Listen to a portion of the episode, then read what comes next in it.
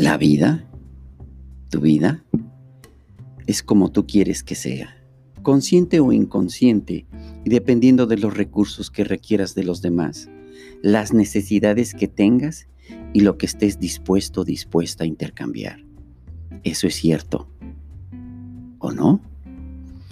Las relaciones longevas tendientes a ser buenas requieren de un trabajo conjunto de ambos, de ambas de aquellos que integran a ese grupo, que implique el crecimiento físico, mental, económico, energético, espiritual, de acuerdos, de concepto de placer, en fin.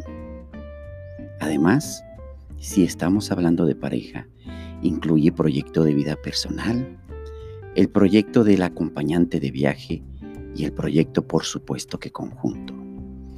De otra manera, cuando se llega el momento de evaluar probablemente debido a la insatisfacción de la relación. Y al hacer el análisis de la situación donde involucra los anteriores recursos mencionados, el recuento es de pérdida.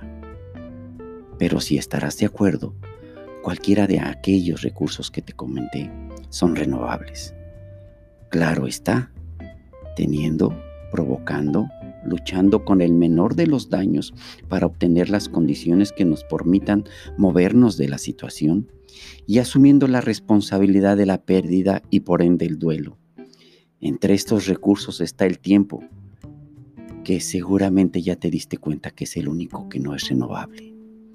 Sin embargo, ahí está, ahí es donde está el más preciado legado, la experiencia que si lo analizas, entiendes, aceptas y reconcilias, es un recurso que te servirá, nos servirá para convertirnos cada vez en un mejor ser, desde el equilibrio dinámico y así estar listos, atentos, en presente para continuar el viaje, empoderados, reconciliados, fluyendo y teniendo clara la idea de que somos humanos e imperfectos.